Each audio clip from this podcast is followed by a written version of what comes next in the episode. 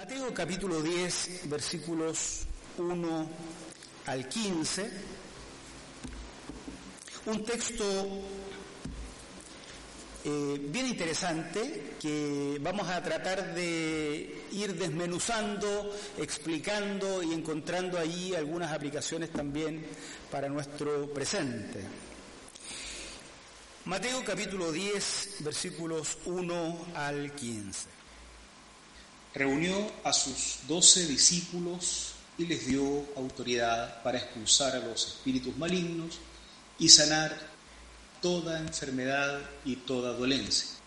Estos son los nombres de los doce apóstoles. Primero Simón, llamado Pedro, y su hermano Andrés, Jacobo y su hermano Juan, hijos de Zebedeo, Felipe y Bartolomé, Tomás y Mateo, el recaudador de impuestos, Jacobo, hijo de Alfeo, y Tadeo, Simón el celote y Judas Iscariote, el que lo traicionó.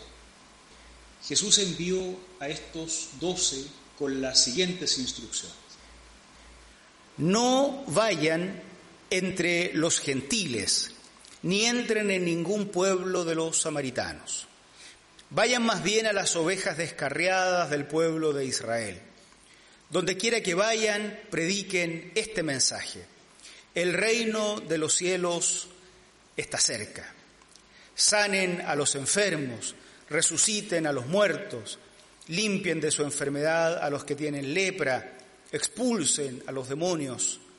Lo que ustedes recibieron gratis, denlo gratuitamente. No lleven oro, ni plata, ni cobre en el cinturón ni bolsa para el camino, ni dos mudas de ropa, ni sandalias, ni bastón, porque el trabajador merece que se le dé su sustento. En cualquier pueblo o aldea donde entren, busquen a alguien que merezca recibirlos y quédense en su casa hasta que se vayan de ese lugar. Al entrar, digan paz a esta casa. Si el hogar se lo merece, que la paz de ustedes reine en él, y si no, que la paz se vaya con ustedes. Si alguno no lo recibe bien, ni escucha sus palabras, al salir de esa casa o de ese pueblo, sacúdanse el polvo de los pies. Les aseguro que en el día del juicio el castigo para Sodoma y Gomorra será más tolerable que para ese pueblo. Un texto bien interesante, un relato bien interesante que seguro traerá ideas que nosotros podemos aplicar en nuestros tiempos también. Bueno, el relato del llamamiento de doce discípulos, a los cuales se les llama apóstoles, es un relato que ha sido preservado en tres de los cuatro evangelios tres de los cuatro evangelios. En Mateo, Marcos y Lucas. Recuerden que hay cuatro evangelios. A esos tres primeros se les llama evangelios sinópticos porque posibilitan una lectura eh, sinóptica. Al mismo tiempo es posible ir viendo el mismo periodo de la vida de Jesús si uno los pusiera como en tres columnas paralelas. Y recuerden también que cuando leemos los evangelios, lo que estamos leyendo es lo que estamos leyendo es la memoria de estos acontecimientos iniciales, pero una memoria preservada por décadas en diferentes localidades geográficas y en diferentes tradiciones. Eso explica que Mateo, Marcos y Lucas, aunque contienen la misma historia, la narran de forma diferente. Y eso explica también que el Evangelio de Juan no narre esta historia. No está interesado eh, el Evangelio de Juan, ni su tradición, ni su escuela, ni su comunidad en preservar esto. Y los otros tres narran lo mismo, pero de forma diferente. De todas formas, de lo que se trata este relato es de la manera en que la Iglesia recordaba décadas más tarde la organización más básica la organización más mínima de este movimiento que surgió con Jesús. Esa iglesia recuerda entonces que está Jesús y que éste organiza a la primera comunidad en torno a doce individuos a los que se les llama apóstoles. Esta organización básica de doce personas a las que se les llama apóstoles está al servicio de un proyecto de Jesús. Jesús está iniciando todo un, mover, hay todo un proyecto de Jesús. Va a llenar el mundo finalmente de este anuncio, pero esto está partiendo y como proyecto pone a su servicio a, esta, a este grupo de doces que es la primera organización. Por eso he querido hablar de esta mañana del proyecto de Jesús y sus colaboradores. El proyecto de Jesús y sus colaboradores, porque esto ya empieza a hacernos pensar si acaso hoy también hay un proyecto de Dios y si acaso también se requieren colaboradores en este proyecto. Así es que de ese texto yo escojo presentar tres ideas fundamentales y ustedes pueden complementar esto en casa con otras ideas que surjan de su propia reflexión de sobremesa hoy día, domingo, que es posible hacer una sobremesa más larga. De esa reflexión podrían surgir más ideas para complementar esto. Yo solo voy a presentar tres ideas que surgen de este texto para esta reflexión de esta mañana. En primer lugar, digamos al partir existe un proyecto de Jesús. Dice nuestro capítulo 10, versículo 5 en adelante, Jesús envió a estos doce con las siguientes instrucciones. No vayan entre los gentiles, no entren en pueblo de samaritanos, vayan a las ovejas descarriadas del pueblo de Israel y donde vayan, prediquen este mensaje. Acá está el contenido del proyecto. Un mensaje, un anuncio que debe ser predicado con ciertas características en ciertos lugares, según Mateo. El reino de los cielos está cerca. Sanen a los enfermos, resuciten muertos, limpien a los que tienen lepra, expulsen a los demonios, en resumen, lo que ustedes recibieron gratis, les dice Jesús, denlo también gratuitamente. Jesús tiene un proyecto. Mateo presenta el inicio del ministerio de Jesús como el inicio de algo no amorfo, no casual, no anecdótico, sino como algo que tiene un contenido concreto y que produce también una misión concreta. Hay que ir por todos lados y anunciar este contenido. Mateo lo expresa de esta manera, como digo, Marcos, Lucas tienen otros énfasis porque han preservado esta memoria también por décadas en localidades distintas, por lo tanto enfatizan otras cosas. Para Mateo, este es el contenido que debe ser anunciado. El reino de los cielos está cerca. Hay que ir a contarle a todas las personas que el reino de los cielos está cerca. Uno pudiera pensar que las personas deben saber de qué están hablando. Y es así.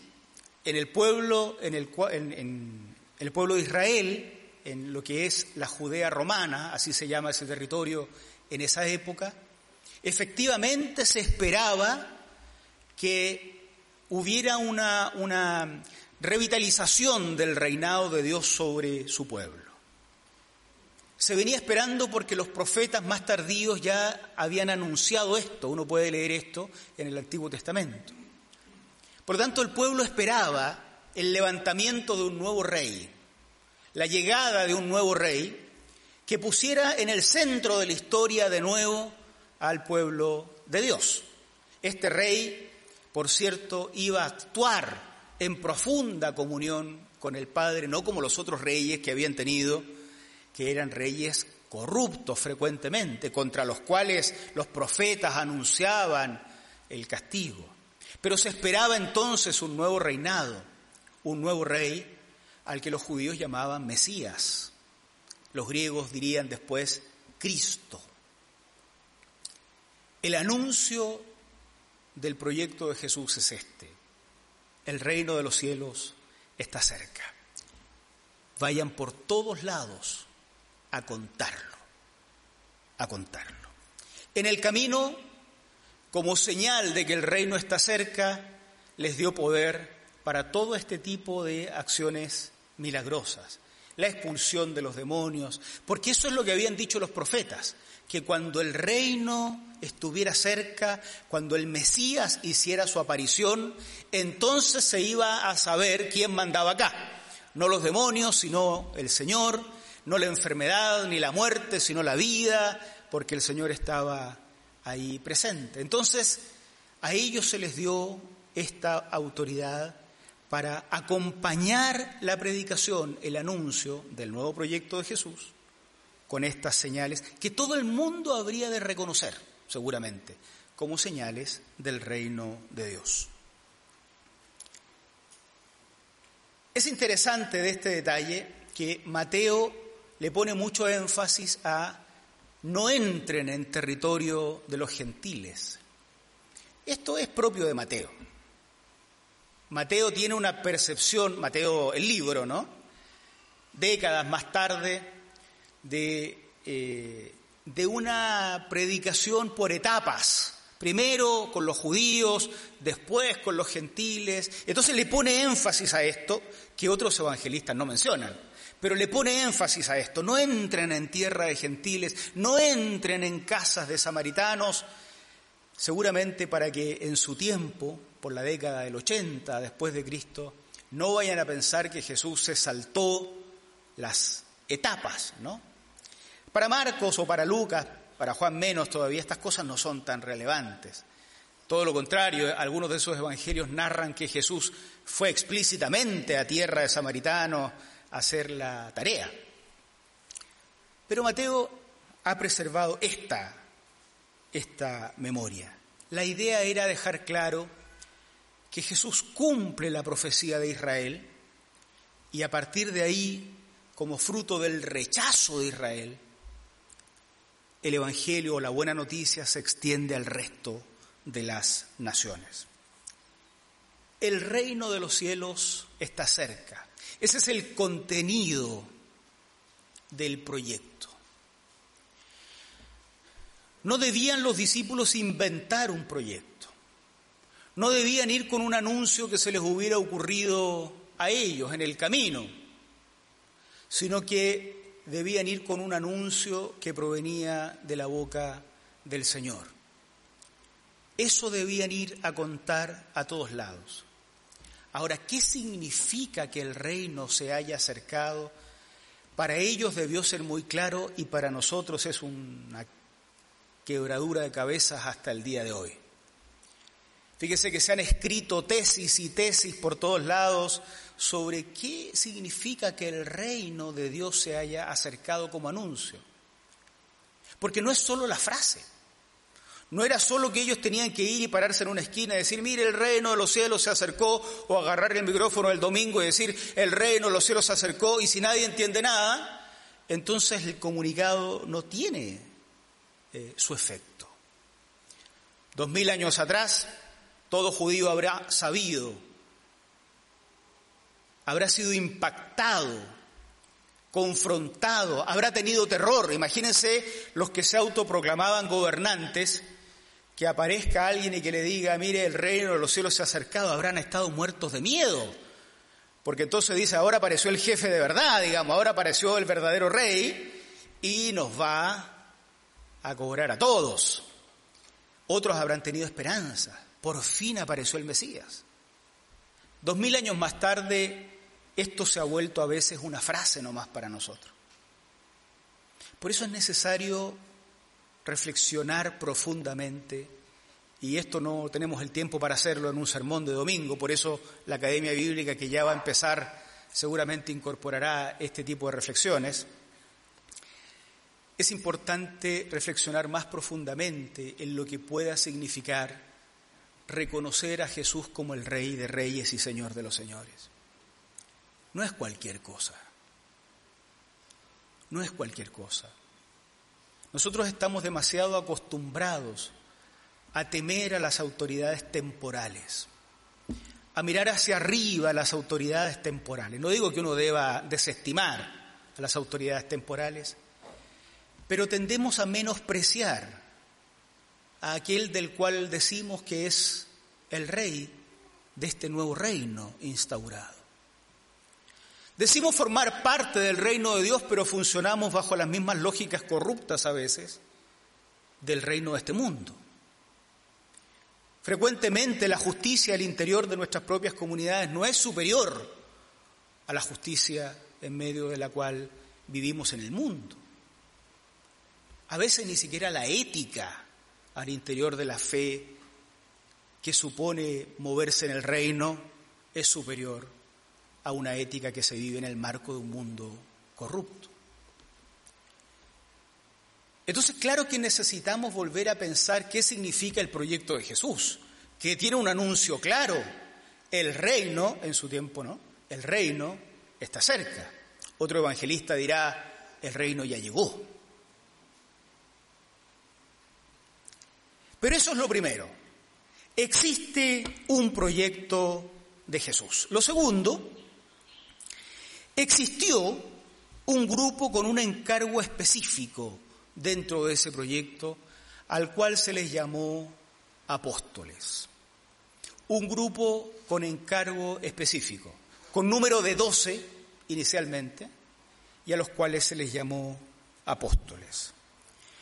El versículo 1 del capítulo 10 dice eh, así, reunió a sus doce discípulos y les dio autoridad para expulsar a los espíritus malignos y sanar toda enfermedad y toda dolencia. Y estos son los nombres de los doce. En otro momento, este encargo se hace a otros setenta y en otro momento esto se hace a otros. Pero para Mateo, era importante narrar este encargo hecho a doce. Mateo y Lucas dicen, que cuando narran este mismo episodio, perdón, Marcos y Lucas, dicen que de entre todos los discípulos, Jesús llamó a doce, como para que quede claro que no es que estos sean simplemente la totalidad de los discípulos de Jesús. Hay muchos más discípulos. Pero de entre todos los discípulos es a doce a los que escogió para nombrarlos apóstoles. Y a eso les dio una forma, un tipo de autoridad que aparentemente no le dio al resto. Es un grupo reconocido, como digo, que tiene también rasgos específicos y que no son lo mismo que todo el resto de los discípulos. Ustedes que han leído el resto de la Biblia, y para los que no la han leído, esto va a ser un spoiler, porque después se van a encontrar con esto, ¿no? En otros libros de la Biblia parece ser que el nombre apóstol no está reservado exclusivamente a los doce. Parece que en la historia del cristianismo también se llamó apóstol a todo otro grupo de personas que cumplían labores más o menos parecidas a esto la de ir a territorios donde el Evangelio no ha llegado, la de iniciar grandes eh, y novedosos proyectos o, extender este proyecto de Jesús en ese tipo de lugares no, no alcanzados todavía. Por lo tanto, parece ser que al inicio del desarrollo de la Iglesia estaba el concepto de discípulos que era para todos, el concepto de apóstoles, que era para algunos más específicos, pero estaba también el concepto de los doce, los doce. Y estos eran un grupo escogido incluso al interior de los apóstoles más grandes, si hubiéramos querido reconocer como apóstoles a otros, ¿no? Los doce eran especiales. Esta es la organización primaria que reconoce o que recuerda la comunidad de Mateo. Jesús tiene un proyecto, pero para cumplir el proyecto debe organizarse. ¿Y cómo se organiza? Se organiza escogiendo de entre todos a un grupo específico, que no es que pasen una prueba, ¿eh? estos doce no son especiales por otra cosa, salvo porque el Señor los nombró nomás. Podrían haber otros mejores incluso en la época, pero a estos los nombró y les asignó una tarea en particular.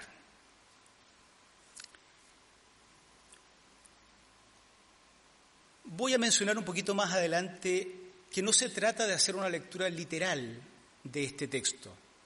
Lo que de acá destaca es que existe organización del grupo de discípulos desde el mismo comienzo del proyecto de Jesús.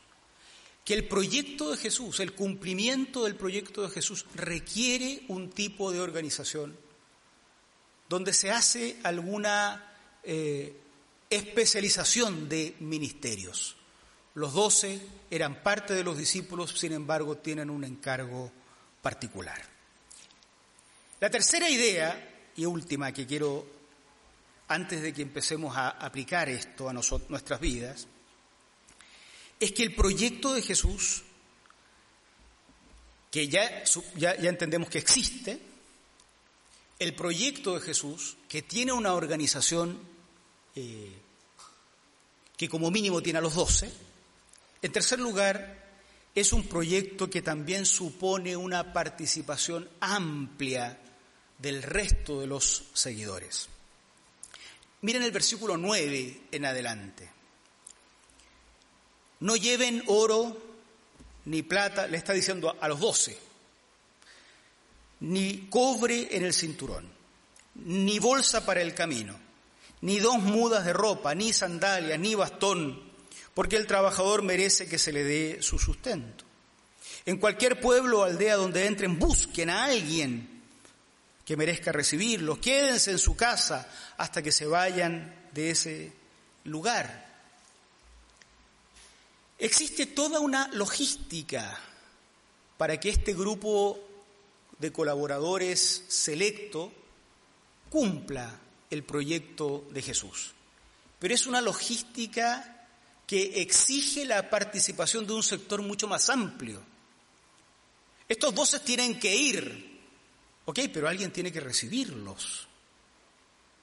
Estos doce tienen que ir a una aldea cercana la idea de que no lleven muda de ropa, ni bolsa, ni nada de ese tipo de cosas. Algunos la han interpretado como, como, que se trata de una misión cercana, por eso no tienen que entrar en tierra de samaritanos todavía, no tienen que ir a la tierra de los gentiles. Esta no es la misma misión que tendrá el apóstol Pablo, ¿se acuerdan? Que tenía que viajar por toda Europa predicando el Evangelio. Parece que esta es una misión aquí cerca del territorio donde Jesús está con sus discípulos al comienzo. Pero hay un grupo que tiene que recibir. Alguien tiene que recibirlos en casa para que estos vuelvan a salir en misión. Allí comerán, allí tendrán el sustento necesario, allí estarán cubiertas sus necesidades. Ellos no llevan dos, eh, no llevan una muda de ropa, probablemente ahí podrán eh, adquirirla y continuar con el proyecto que se les encarga. La proyección del trabajo de los doce dependía totalmente de esta logística y de la colaboración de otros creyentes que no eran los doce. Y fíjense que esa colaboración era tan importante, estamos hablando del siglo I, tan importante que aparecen estas advertencias, casi maldiciones cuando no se quisiera colaborar. Miren hacia el versículo 14. Si alguno no los recibe bien, ni escucha sus palabras al salir de esa casa o de ese pueblo, sacúdanse el polvo de los pies, como haciendo referencia a, esta, a este gesto ritual. Yo no me hago responsable de ustedes. Y les aseguro que en el día del juicio el castigo de Sodoma y Gomorra, que ya sabemos que era terrible, ese castigo será más tolerable que el de aquel pueblo que no quiera participar del proyecto de Jesús. Todo esto es lo que está en el texto. Todo esto está dicho y comprendido en el siglo I de la era cristiana. Esto ha tenido lecturas de todo tipo a lo largo de estos dos mil años y la pregunta que nos hacemos hoy, este domingo, en esta iglesia es, bueno, ¿cómo este modelo, cómo este proyecto de Jesús con sus colaboradores de un tipo y sus colaboradores de otro, cómo este proyecto que parece que quiere tener alcance mundial puede ser leído en una iglesia del Santiago del siglo XXI en este 2023? Un grupo de personas como nosotros, que no usamos cobre en el cinturón. ¿Cómo aplicar este texto? No lleven cobre en el cinturón. Nosotros diríamos, bueno, nosotros estamos bien, no llevamos cobre en el cinturón. Bueno, es probable que sí, porque hoy día hay cositas de cobre, ¿no? Pero ¿cómo hacemos nosotros? ¿Cómo se aplica un texto? Bueno, tres ideas fundamentales para compartir con las que voy a cerrar esta reflexión. Primero que todo, el proyecto de Jesús, querida Iglesia de Providencia, y hermanos y hermanas que nos escuchan por diferentes lugares. El proyecto de Jesús continúa. Nunca se cerró, nunca hubo una clausura, nunca se dijo, ok, ya no prediquen más. Ya no es necesario ir por el mundo a decir que el reino del Señor está cerca que un nuevo rey, el rey de reyes y el señor de los señores, descendió a morar entre ustedes, por lo tanto, agárrense. Ese mandamiento, ese contenido del proyecto no ha terminado. El proyecto de Jesús sigue. Por lo tanto, es urgente que cada uno de nosotros reflexionemos en torno al contenido, como decíamos hace unos minutos, de este Evangelio. ¿Qué es el reino? ¿Qué significa que está cerca o que ya está entre nosotros?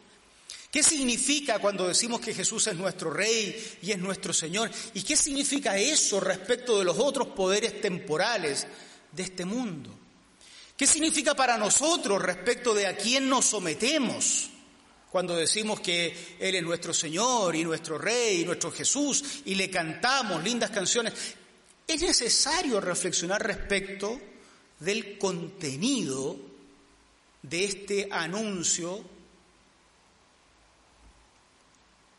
que es parte del proyecto que no ha terminado. Debemos reflexionar sobre el alcance de este proyecto. Cuando uno lee a Mateo, si solo leyera a Mateo, queda la impresión de que esto no hay que contárselo a nadie más que a los judíos. Entonces ni un chileno, ni un ecuatoriano, este, ni, ni, argentino, ni brasileño, ni uruguayo, ni peruano, ni venezolano, ni colombiano debería haber escuchado esto jamás. Pero la iglesia ha venido haciendo una reflexión. Bueno, ¿qué vamos a pensar si el proyecto no ha terminado? Reflexionemos sobre su contenido y reflexionemos también sobre su alcance. ¿Vamos a anunciar esto al mundo político? ¿Vamos a anunciar esto al mundo universitario? Viene Pedro Valenzuela, Hueche, y nos va a contar cómo están haciendo esto dentro del mundo universitario en Brasil. Y nos va a contar su experiencia y nos va a animar a continuar el proyecto de Jesús en un espacio específico de nuestra sociedad. Y por eso esta invitación es abierta. Digo de paso, vamos a hacer esta invitación a todo el mundo. Así es que si conoce por ahí creyentes que estén en esta área del mundo estudiantil, que quiera venir y reflexionar con nosotros, esto es lo que vamos a hacer, reflexionar sobre el alcance de este proyecto que sigue vigente y que tiene un contenido que hay que ver cómo lo decimos hoy en los nuevos espacios, pero también en el mundo de la ciencia, también en las fábricas, también entre obreros, también en las calles, también en nuestros hogares. El alcance. Si a ellos se les decía, vayan por todos lados, no lleven bolsa ni alforja, hoy se nos dice lo mismo. Vamos a decir que hay un nuevo rey que descendió, que demanda obediencia absoluta en nuestros días también, y se llama Jesucristo. Y vamos a decir esto no solo en tierra de gentiles, vamos a decir esto en las más diversas esferas en las cuales todos nosotros participamos. El proyecto todavía existe. En segundo lugar, la organización en esta participación ha evolucionado. Dos mil años de adaptación ha tenido la Iglesia. Dos mil años de adaptación. No hay apóstoles hoy en el sentido de los doce. Esos doce murieron y no hubo más. Aunque decíamos que hay otros eh, evangelios perdón, otros eh, libros del Nuevo Testamento donde queda la impresión de que el grupo apostólico es más amplio. Tal vez todos esos primeros misioneros recibían el nombre apóstol. Pero los doce son los únicos, estos son los doce. Se acabó. Y después empiezan a aparecer en estos dos mil años todas las formas necesarias de organización de la Iglesia. Nosotros conocemos fundamentalmente las de Occidente. Acá tenemos obispos, pastores, diáconos, presidentes, consejos ministeriales, nuestra iglesia tiene consejos, eh, tenemos organizaciones de este tipo, ¿no? Arzobispo, arquidiócesis. Ni siquiera conocemos muy bien cómo fue el desarrollo de la iglesia hacia el mundo oriental. En el mundo persa hubo iglesia. En India, en Tíbet, hubo iglesia. La masacre fue tan decisiva en muchos de estos lugares que hoy no queda ni siquiera vestigio, ni siquiera vestigio. Pero esas iglesias hablaban de un metropolitano, por ejemplo, no le decían obispo, tenían otra forma de organización. Bueno, la organización ha ido evolucionando. No existen apóstoles en el sentido de los doce. Y en estricto rigor, ya en las últimas cartas del Nuevo Testamento, los apóstoles son vistos como algo de su pasado. En Efesios, por ejemplo, se habla del fundamento puesto por los apóstoles como algo que está ya en el pasado del escritor de la epístola. Por lo tanto, es, válido pensar que hoy no hay apóstoles en este sentido normativo del texto. Pero eso significa que la organización evolucionó rápido. Sin embargo, la necesidad de organización permanece. Y este es el principio que estaba en este segundo punto. Así como hubo la necesidad de organizarse al comienzo, los doce, el resto, la logística, hoy también. Hoy también. ¿Cómo nos organizamos? De las más diversas formas, respetando el espíritu inicial, respetando eh, la misión que tenemos por delante, pero necesitamos organizarnos. Lo importante no es la réplica de los doce, ha sido un error a veces entre los evangélicos pensar que porque allá dice 12 hay que tener 12 hoy igual. No, lo que hay que replicar es, el, es la necesidad de organizarnos. Nosotros tenemos 12 diáconos acá, pero nada tiene que ver con pretender ser igual a los 12 en un sentido este, medio ritual. No, pero sí necesitamos organizarnos. Esto ha dado como resultado una multiplicidad de ministerios. Para quienes son más antiguos en esta iglesia, lo habrán oído. El ministerio de hombres, el ministerio de mujeres, el ministerio de la música. Hoy la pastora María Eugenia nos estaba convocando a colaborar con el ministerio que trabaja con la escuela dominical. Un equipo trabajando en la administración de forma permanente, otros trabajando en la portería, en bienestar, en el pastorado, en el diaconado. Si se me olvida de alguno, perdónenme, me la van a cobrar a la salida.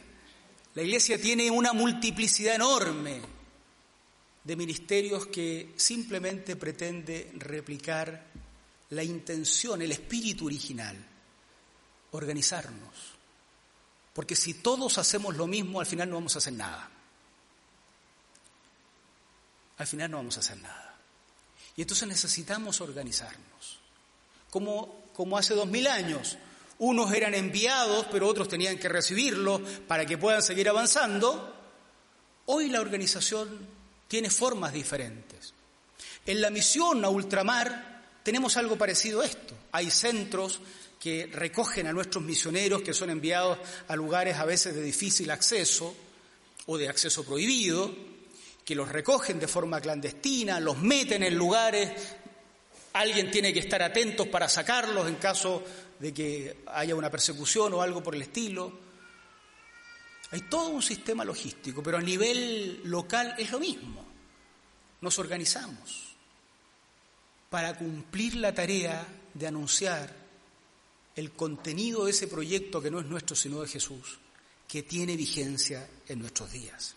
Y finalmente, hermanos, sigue siendo necesario, necesaria una participación amplia en el proyecto de Jesús. Sigue habiendo mucha necesidad. A veces uno llega a una iglesia relativamente grande, se sienta en una banca y piensa, acá debe estar todo resuelto. Acá debe haber gente de sobra para todo, ¿qué voy a colaborar yo? Ve un lindo equipo de música aquí adelante cantando y dice, ¿qué me voy a animar yo a, a, decir yo quiero cantar? Si tienen tanta cosa tan lindo que cantan y músicos preciosos. Y la predicación, hay gente que predica y hay profesores y hablan. y ¿Quién me voy a animar yo a colaborar en, en la enseñanza? Y la escuela dominical debe tener todo resuelto ya. Fíjense ustedes que, como leyó Guillermo al comienzo, todo el texto del capítulo 10 se funda en los últimos versículos del capítulo 9, estoy diciendo una perogrullada seguramente, obviamente el 10 se funda en el 9, ¿no? Sin 9 no hay 10. Pero quiero destacar esto. Miren en el capítulo 9, el anterior al que leímos hoy, versículo 36. Al ver las multitudes, tuvo compasión de ellas, porque estaban agobiadas y desamparadas como ovejas sin pastor. La cosecha es abundante, pero son pocos los obreros. Está iniciando el proyecto de Jesús siglo I de la era cristiana. La iglesia está naciendo. No están sentados en bancas lindas como esta, ni en templos iluminados. Los obreros son pocos, le dijo a sus discípulos. Todavía no nombra a los doce, todavía no se organizan. Pídanle, por tanto, al Señor de la cosecha que envíe obreros a su campo. Dos mil años más tarde, el Señor se pararía en el San Cristóbal, capaz, desde el teleférico, desde la torre del Costanera, miraría a Santiago y diría exactamente lo mismo. Son como ovejas sin pastor. La cosecha es abundante, pero los obreros son pocos. Son pocos. Luego se organiza. A uno los nombra apóstoles, a otros los hace recibir a los apóstoles. Durante dos mil años esto es lo que ha pasado. Nosotros seguimos en esta. Unos serán los músicos, otros serán los porteros, otros serán los pastores, otros serán los maestros de la escuela dominical, otros serán los docentes de la academia bíblica, otros enseñarán otra cosa, otros escribirán, otros harán ciencia en sus universidades, otros harán trabajo en sus fábricas siendo obreros, otros barrerán las calles, otros en el mundo universitario, pero la mies es mucha y lo que se necesita son obreros comprometidos con el proyecto de Jesús.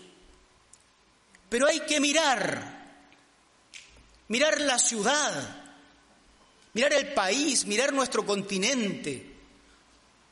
Claro, hoy no está la posibilidad de pararse en el templo de Jerusalén simplemente y mirar y pensar que eso es el mundo entero. Hoy miras por la tele el mundo entero. Y cuando lo miras por, por la tele, también te das cuenta de que hay necesidad de compromisos profundos con el proyecto de Jesús. Los obreros y obreras siguen siendo pocos, hermanos. Vamos a reflexionar sobre lo que significa el proyecto de Jesús en esta gran ciudad. Lo que significa el proyecto de Jesús. ¿Por qué en lugar de estar haciendo una campaña en carpa, como se hacía 70 años atrás, estamos haciendo una jornada con universitarios? Con Pedro. Porque al mirar los campos nos hemos dado cuenta de que hay misión que hacer en ese escenario. Pero también nos hemos dado cuenta que hay misión que hacer en el mundo político, que hay misión que hacer en el mundo, en el mundo académico, que hay misión para hacer en el mundo de los obreros, de las fábricas, del trabajo, de las escuelas, del ejército, de las policías, hay misión que hacer en nuestros hogares, hay misión que hacer en la sociedad, hay misión que hacer en televisión, hay misión que hacer en todos lados. Y siguen faltando obreros en todas esas áreas. Sobre todo, sigue faltando que quien quiera ser obrero esté dispuesto a entrar en el proyecto de Jesús. Un proyecto de Jesús que tendrá márgenes diferentes dependiendo de dónde estemos. En este lugar, con todas nuestras limitaciones, queridos hermanos y hermanas, amigos, amigas, estamos comprometidos con una visión que nosotros llamamos una visión metropolitana. Nosotros creemos que tenemos un rol en esta gran ciudad y a medida que pasa el tiempo nos vamos convenciendo de que nuestro rol incluso supera a la ciudad. Y cuanto más se extiende la frontera y el horizonte de la misión que creemos tener, más obreros y obreras son los que se necesitan. Pero que estén dispuestos a pensar que este proyecto de Jesús tiene horizontes lejanos,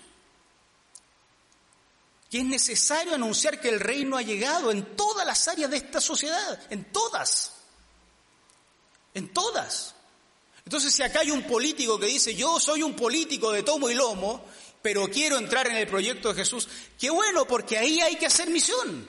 No le vamos a decir que deje la política. Y se me dice, pero es que es muy corrupta y es muy mala, con mayor razón no la deje. Métase más todavía y haga misión en esa área de su vida. Y organicémonos. ¿Qué necesita? Oración, oramos todos. Un abrazo, lo abrazamos entre todos. Enseñanza, enseñamos. Herramientas, entregamos las herramientas. Pero vamos a hacer la misión. Bueno, si me pongo a nombrar todas las áreas, por supuesto que voy a dejar varias afuera. Ustedes podrán entender que de lo que se trata acá es de que todos debemos entender que hay un proyecto de Jesús que existe todavía que hay necesidad de organizarnos, porque no todos vamos a hacer lo mismo, sería absurdo. Y que sí, todos tenemos un espacio y la necesidad de comprometernos en el proyecto de Jesús.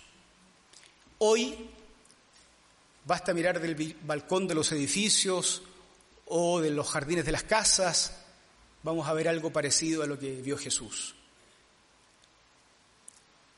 Que dentro de las multitudes hay mucha necesidad de ser pastoreados por el pastor de los pastores, que es Jesús. Pero no lo van a conocer si no hacemos la tarea que nos toca hacer en este proyecto de Jesús, que requiere nuestro compromiso. Vamos a orar al Señor. Pónganse ustedes de pie, por favor. Vamos a orar. Y vamos a terminar luego cantando al Señor. Muchas gracias, Señor, por darnos la oportunidad de reflexionar en torno a este antiguo texto bíblico que nos desafía en el presente.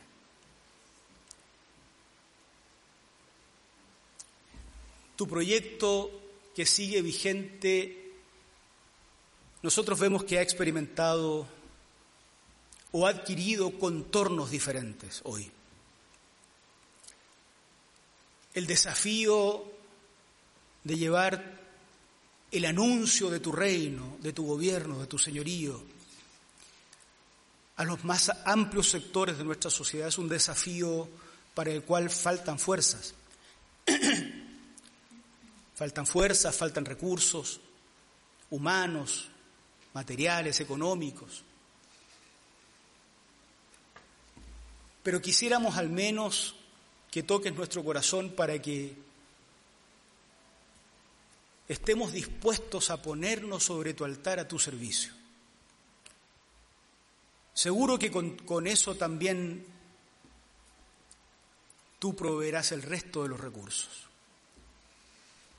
Pero especialmente hoy rogamos que trabajes en nuestros corazones, porque ciertamente tu proyecto sigue vigente y si somos honestos, Señor, también nosotros vemos que hay mucha necesidad en nuestros días. queremos tomar el arado en las más diversas áreas de servicio que tenemos o que pudiéramos crear. Pero queremos formar parte de esta gran cadena logística que posibilita que tu proyecto siga funcionando. Abre nuestros ojos para ver, abre nuestros ojos para ver en qué áreas podemos servirte. Abre nuestros ojos para organizarnos adecuadamente de tal forma que este gran proyecto iniciado hace dos mil años en la vida de la Iglesia no encuentre en nosotros una detención innecesaria, sino que realmente seamos posibilitadores de que ese proyecto se extienda a esta gran ciudad, de este país y nuestros países acá representados, donde hay tanta necesidad, Señor.